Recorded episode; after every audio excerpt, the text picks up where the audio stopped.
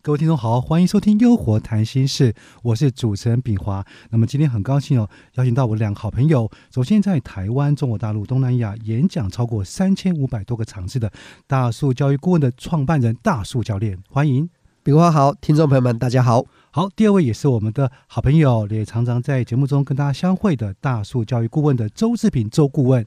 炳华好，各位听众朋友大家好。好，那前阵子哦，有一个。朋友问我说：“他说，哎，炳华，你知不知道‘人心不古’这句话什么意思？”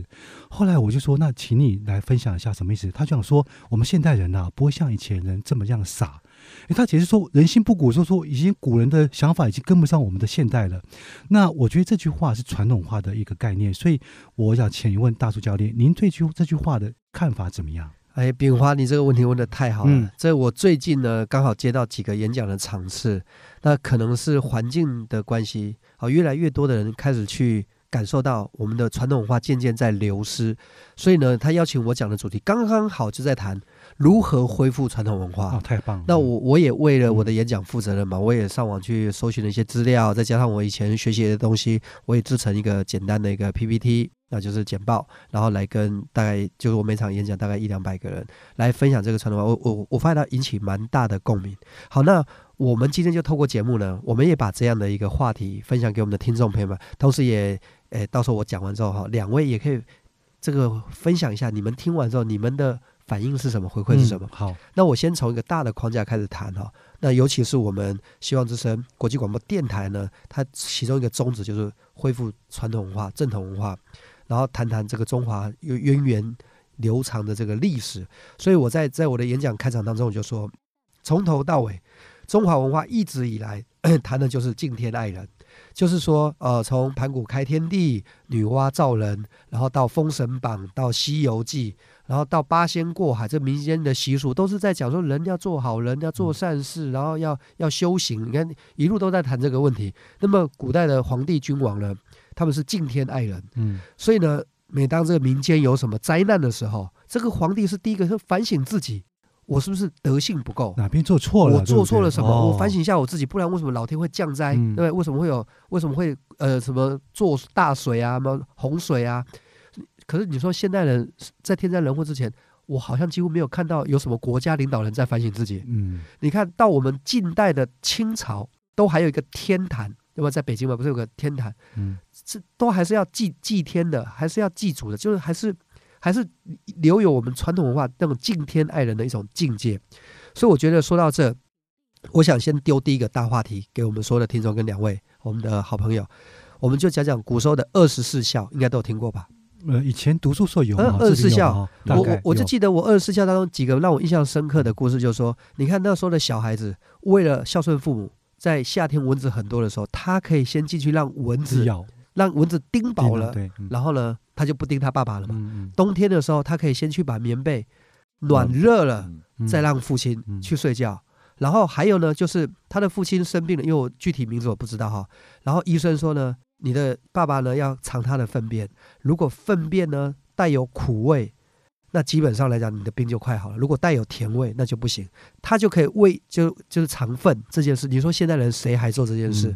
所以我们就拿这个来标准来看，现代人的孝顺跟古时候的孝顺，你看差多少？嗯，两位听完有什么感想呢？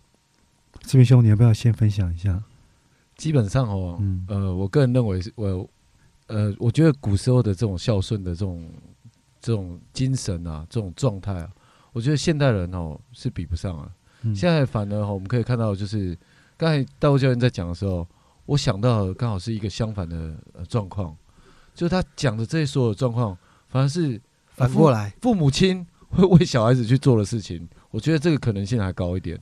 所以，我我我认为这个现在小朋友慢慢被教育到，就是可能比较没有办法去理解这个概念到底是什么。就是说，现在讲说孝子哈，是孝顺儿子，孝顺孙子。跟以前的孝子的概念是不一样的，大概就是讲的是这样的。对，其实我有一个很大的感受，反正今天那个大叔教练把话题打打开，就先讲孝，孝也是我们中华传统文化的一个美德，对不对？非常重要。那我觉得孝，其实刚刚听完大叔，因为我也对二二四孝的故事不那么熟，但是我觉得那个听起来，那个孝是发自内心的，存乎于心。他不是跟我们现在说我我给爸妈多少钱，我给你买房子买车子，它是一个动作，就是我为了要要让。蚊子不咬爸爸妈妈，我我来先牺牲我自己。它是一个动作行为就能展现这样的一个孝的，他不用花任何钱。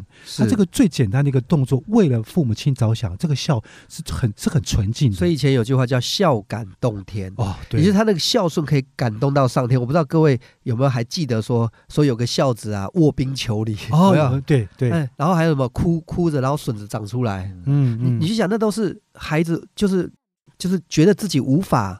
孝顺父母而感到深深的内疚，然后愿意做出所有的一切来，希望他的父母能够得到呃他比较好的一个生活方式。我觉得这种精神，只要哪怕能流传一点点，继续在我们的心中留着，我觉得那都可能是最好的家训。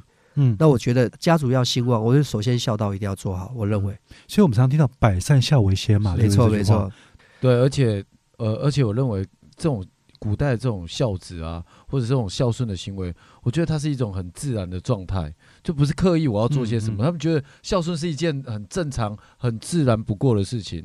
但是现代，呃，我我认为我看到就是，呃，好像孝顺是需要讲些条件的，或者是怎么样，是或者或者是想要彰显一些特别的，呃，我我是一个很孝顺的人这样的一个方式，就变成一种工具了。现在现在就是说还还不错的地方，我还是有看到某些学校，好，还有某一些这个公益团体哈，他们还是愿意回归起来，就是说，好比说谈谈《道德经》，谈谈《弟子规》，呃，这这这这个这个四经，呃，叫做四四书五经，四书五经当中，对我觉得还是有部分有觉悟到，这个这份传统文化是不可以消失的，所以我觉得我们也透过这个节目来呼吁我们的听众朋友们，其实应该所有东西往内找。回到家这个最本源的地方，我们把孝道这个事情好好的掌握他的精神，传承下去。我觉得这是家族兴旺、代代相传的一个非常核心的基础。对，我觉得很好。就是我们今天开这个呃这一集开始了，我想我们都会呃请我们两位嘉宾啊分享一下我们中华传统文化的一些道德观念。我们希望借有这个这个五千年的一个传统文化，大家呃老祖宗的智慧结晶，让大家能够唤醒大家，能够稍微哎就说哎以前我们这么珍贵的那个呃结晶。宝物能够希望大家能够唤醒来，呃，能够做这个好的一个道德的的规范。是我相信这个话题一定会哦有非常多的这个反反馈跟回响。我认为好，那今天很很高兴呢，我想我们就开始从这个从孝这个字开始来谈起。哈，那今天非常谢谢大树教练跟志明兄，谢谢谢谢平华。好，别忘了去收听我们的优活谈心事，拜拜啦，拜拜。